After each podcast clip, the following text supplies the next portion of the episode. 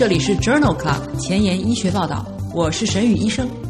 每周五天，每天半小时，只讨论最新的顶尖专科文献，介绍给感兴趣的同行们。Journal Club 是双周刊，分十个专科话题。这一周五天分别是风湿免疫科、泌尿科、血液科、妇产科和儿科。别忘了关注公众号，订阅我们的节目哦。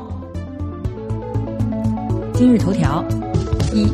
，FDA 批准新药治疗贝塔地中海贫血和骨髓增生异常综合症导致的贫血。二，Blood，新的评分系统可以用于预测镰状细胞贫血的患者造血干细胞移植以后的预后。三，New England Journal of Medicine。一周一次的八因子替代疗法治疗血友病。这里是 Journal Club 前沿医学报道，血液科星期三，Hematology Wednesday。我是主播沈宇医生，精彩即将开始，不要走开哦。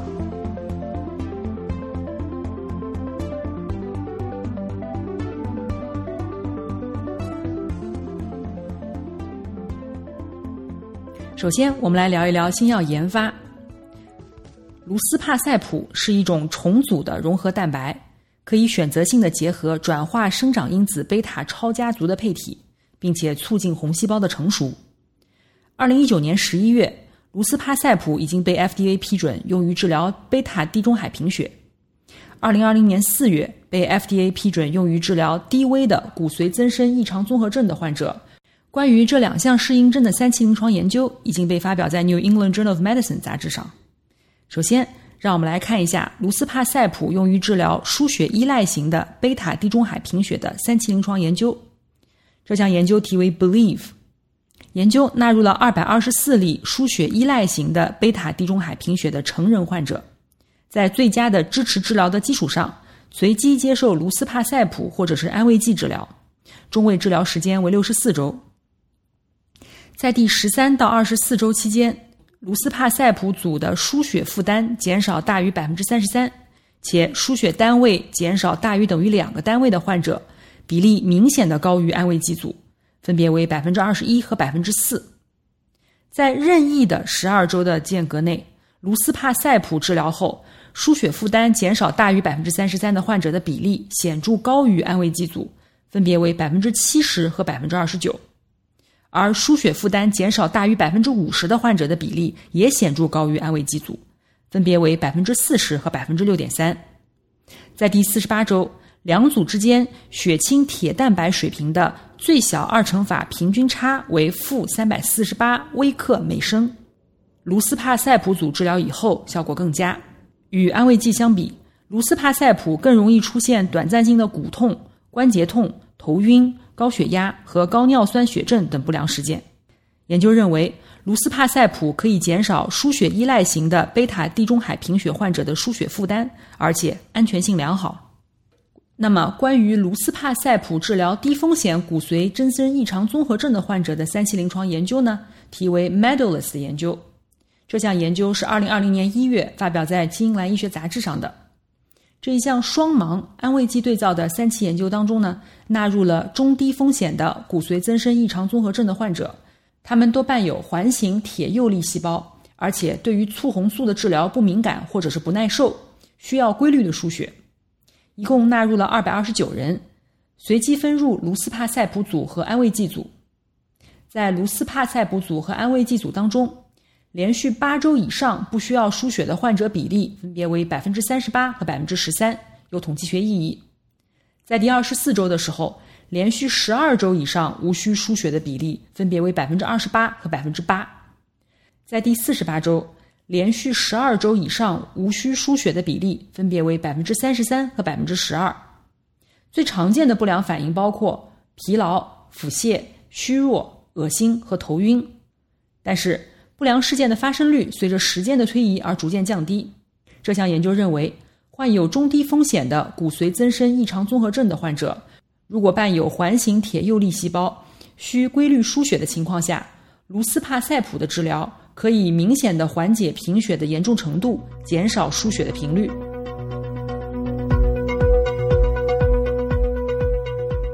今天的临床实践环节呢，我们来聊一聊镰状细胞贫血。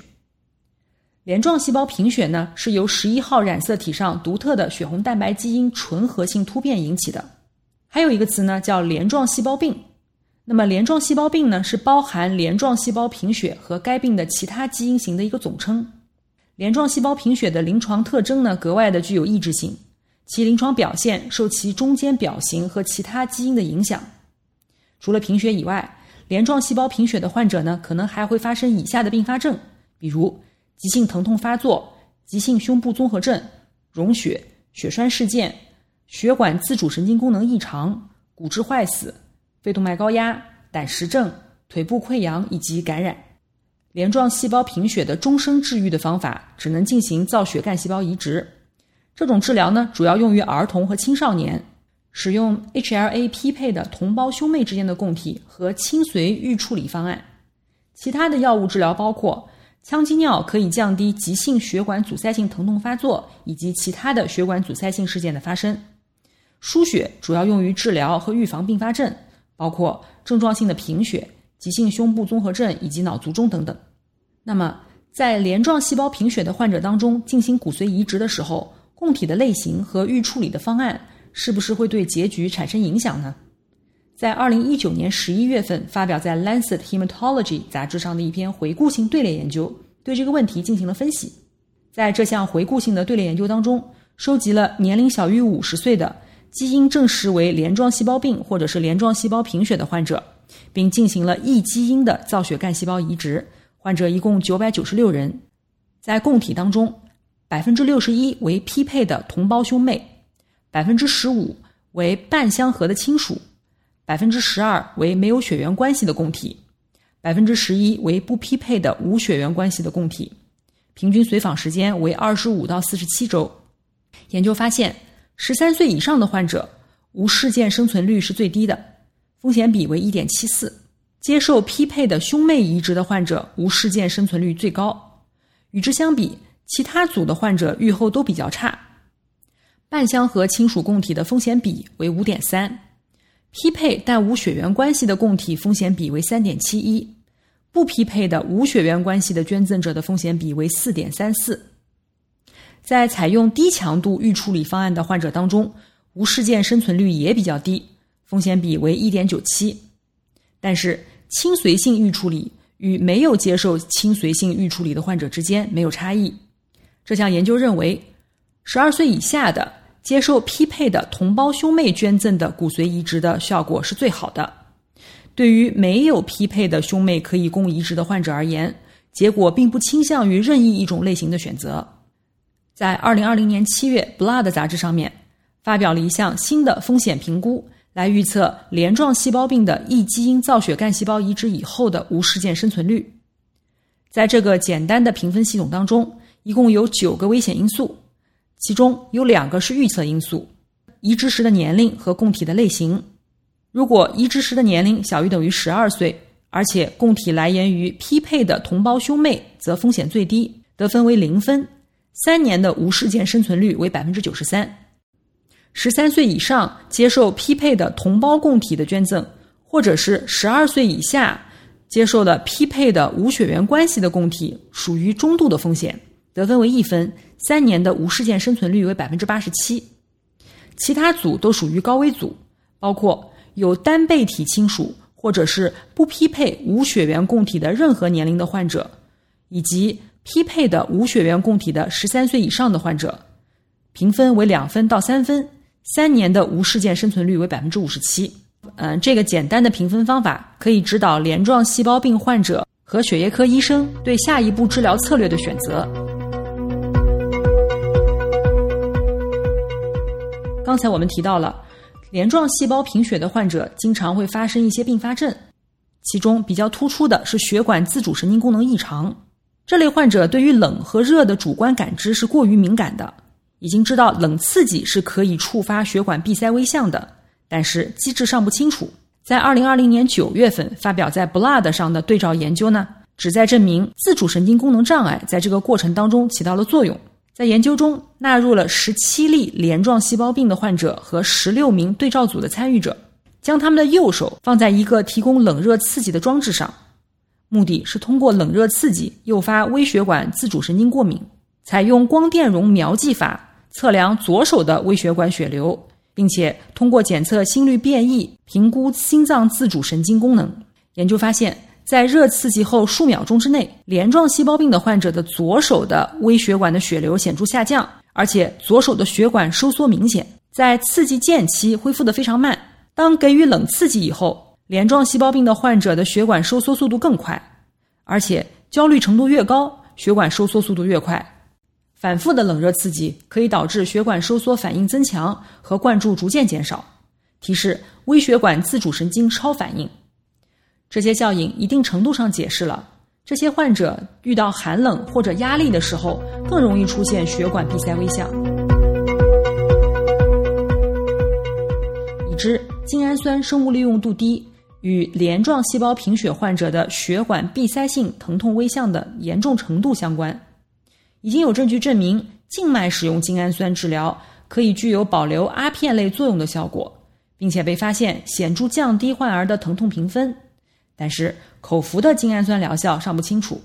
在这一项发表在二零二零年十月份的《American Journal of Hematology》杂志上的随机对照研究呢，对于口服的精氨酸治疗安全性、有效性进行了评估。这项研究中纳入了五到十七岁的患有镰状细胞贫血。血管闭塞性疼痛微象的儿童一共六十八人，随机分入 L 精氨酸组和安慰剂组。在 L 精氨酸组和安慰剂组当中，平均镇痛药物量表评分分别为七十三分和一百二十分，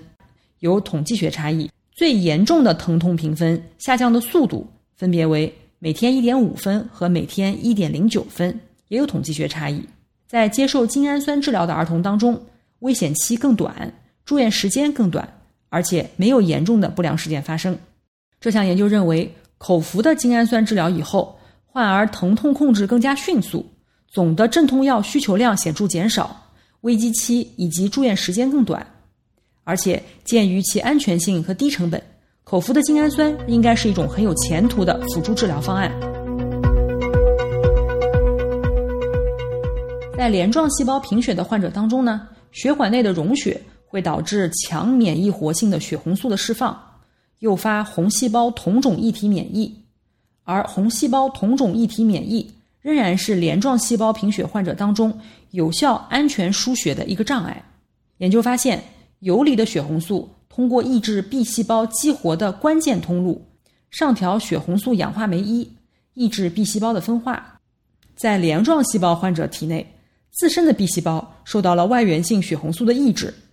而同种异体的 B 细胞对于血红素的抑制不敏感，很容易被分化为浆细胞。为了克服同种异体免疫 B 细胞对于血红素的不敏感，研究人员筛选了几种血红素结合分子，并且发现奎宁是一种有效的抑制 B 细胞活性的抑制剂，可以逆转同种异体免疫对于血红素抑制的抵抗。奎宁只在血红素存在和血红素氧化酶一的诱导情况下。才对 B 细胞产生抑制作用。这一篇基础研究发表在《Blood》杂志二零二零年十一月刊上。这项研究认为，这一系列的数据说明，溶血可以抑制体液 B 细胞的反应，而 B 细胞对于血红素的反应可能导致同种异体免疫。奎宁可能可以用于预防和抑制异源的免疫，对于镰状细胞贫血的患者具有潜在的疗效。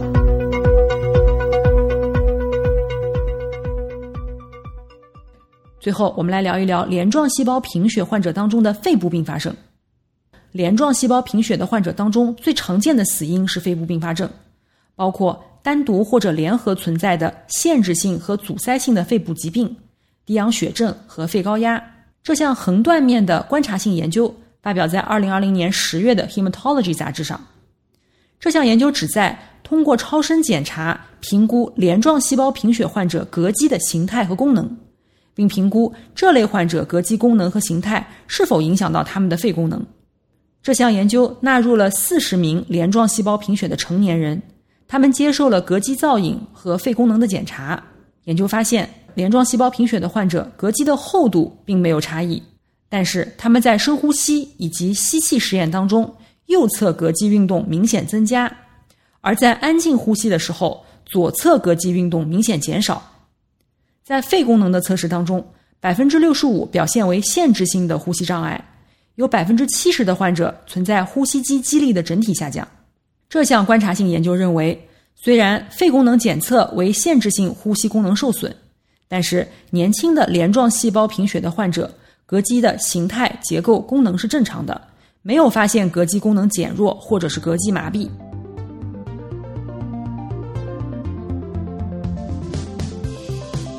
文不好，找医学文献如大海捞针，没有头绪吗？每天半小时，我把文献精华翻译成中文带给你。工作太忙，没时间看研究进展，导致写课题没有 idea 吗？每周五天，我只和你讨论最新最好的临床研究。Journal Club 前沿医学报道，拉近科研和临床的距离。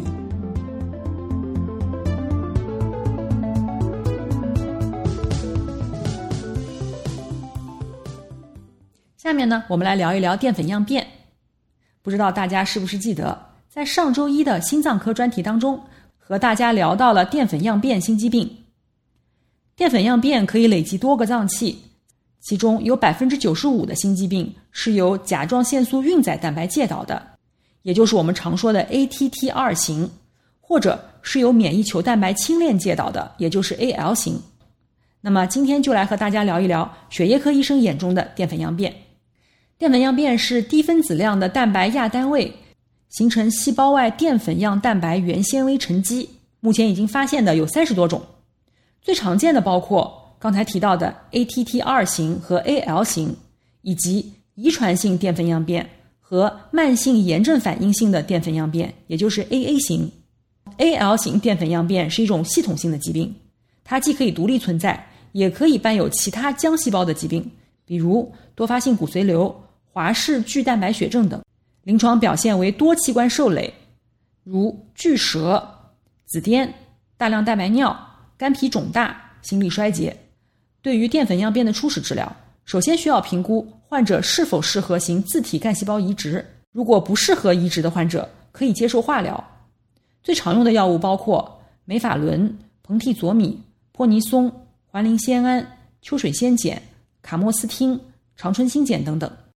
目前在临床上。环磷酰胺、硼替佐米和地塞米松的 Cyboard 方案被认为是轻链淀粉样变的标准治疗方案。那么，在《Blood》杂志的2020年7月刊上发表了一项题为 Andromeda 的研究。这项研究比较了 Cyboard 方案和达雷木单抗联合 Cyboard 方案的疗效。研究纳入了28名患者，平均有两个脏器受累。入组以后，给予六个周期的 Cyboard 方案治疗。被分入联合治疗组的患者同时接受达雷木单抗治疗。研究发现，在联合治疗组当中，患者的总血液学缓解率为百分之九十六，其中百分之五十四的患者出现了完全缓解。在十二个月的时候，百分之六十六的患者肾脏情况缓解，百分之六十一的患者出现了心脏情况的缓解。这项研究认为。达雷木单抗联合 Cyborg 方案治疗轻链型淀粉样变的患者具有良好的疗效。那么，达雷木单抗治疗复发性的轻链淀粉样变效果又怎么样呢？这一个二期的临床研究已经被发表在《Blood》杂志的2020年4月刊上。在这个研究当中，纳入了22名既往接受过治疗的淀粉样变的患者，给予达雷木单抗治疗，直至进展或者不可接受的毒性，持续24个月。大多数的患者既往曾经接受过高剂量的美法伦和干细胞移植和或蛋白酶体抑制剂治疗，但是都出现了复发。研究发现，平均用药四周以后，大部分的患者出现了病情缓解，平均三个月以后出现了最佳的血液学缓解。研究当中，百分之八十六的患者出现的血液学缓解为完全缓解或者是非常好的部分缓解。百分之六十七的肾脏受累的患者出现了肾脏情况的缓解，百分之五十的心脏受累的患者出现了心脏情况的缓解。最常见的严重不良事件包括呼吸道感染和心房颤动。在这一项二期临床研究当中，认为达雷木单抗治疗复发性淀粉样变应该是安全有效的。在二零二零年十月份的《Journal of Clinical Oncology》杂志上，也发表了一篇随机开放标签的研究，对于轻链淀粉样变的化疗方案进行了一个讨论。在这项前瞻性开放标签多中心随机研究当中，目的是比较美法伦和地塞米松方案，也就是 MDEX 方案和美法伦地塞米松硼替佐米，也就是 BMDEX 方案之间治疗轻链淀粉样变的效果安全性。研究纳入了一百零九例轻链淀粉样变的患者，随机接受 BMDEX 方案治疗或者是 MDEX 方案治疗。研究发现，在 BMDEX 组当中，三个月的血液学缓解率较高，分别为百分之九十七和百分之五十二，有统计学意义。部分或者完全缓解的比例也比较高，约百分之六十四比百分之三十九，显著改善总生存率，风险比为零点五。最常见的不良事件包括粒细胞减少、周围神经病变以及心力衰竭。这个研究认为，BMDEX 方案改善了疾病的缓解率和总生存率，而且作者认为。这是第一次通过对照研究证明了 BMDEX 方案治疗淀粉样变能够改善总生存期。BMDEX 方案应该被认定为治疗淀粉样变的新标准。今天的医学前沿，我们来聊一聊血友病的治疗。在二零二零年九月，《New England Journal of Medicine》杂志上发表了一篇 A 型血友病患者八因子替代疗法的新方案。众所周知。八因子替代制品改进了 A 型血友病患者的治疗，但是重组的八因子半衰期只有十五到十九个小时，这么短的半衰期严重影响了患者的生活质量。研究中提到的 BIVV 零零一是一种新型的融合蛋白，旨在打破这一半衰期的上限，同时维持高且持续的八因子活性。在这一项一杠二 A 期开放标签的研究当中呢？纳入了十六例接受过治疗的八因子活性小于百分之一的 A 型重症血友病患者，分别给予二十五单位每公斤小剂量组或者是六十五单位每公斤大剂量组的 BIVV 零零一单剂量静脉注射。在单剂静脉注射以后二十八天，患者体内没有检测到八因子的抑制物，也没有出现超敏反应或者过敏反应的事件。BIVV 零零一的半衰期的几何平均值是重组八因子的三到四倍，小剂量组约为三十七小时，大剂量组为四十二小时。在两个剂量组当中，BIVV 零零一暴露水平曲线下面积是重组八因子的六到七倍。大剂量的注射 BIVV 零零一以后，八因子平均水平处在正常范围的时间达到了四天，直到第七天。八因子活性仍然有百分之十七，因此研究人员认为 BIVV 零零一的注射方案可以定为一周一次。在这一项对于重症 A 型血友病患者进行的小规模的早期研究当中，BIVV 零零一的单剂静脉注射可以持久的提高八因子的活性水平，半衰期长达重组八因子的半衰期的四倍。这预示着这种一周一次的新疗法有可能成为新一代的八因子替代疗法。今天就聊到这里了。我们的节目在微信、微博、喜马拉雅上都同步更新。如果有什么意见或者建议，别忘了给我留言。明天是妇产科星期四，不见不散。